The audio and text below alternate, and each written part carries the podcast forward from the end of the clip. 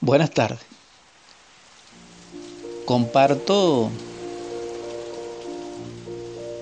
el octavo verso o poema titulado para ustedes, la, audiencia que me ha seguido, Agape, desde Barquisimeto, Estado Lara, Venezuela.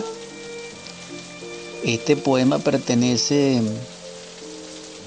al capítulo tercero titulado Contemplando lo diverso, una onda de tiempo del gran poema Un eco en la montaña.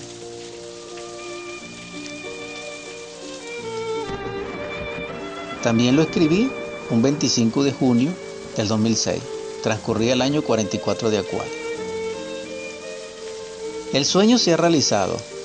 Hay llanto de felicidad. Hay alegría y festejo. En la sombra los corazones sufren opresión por odio y envidia.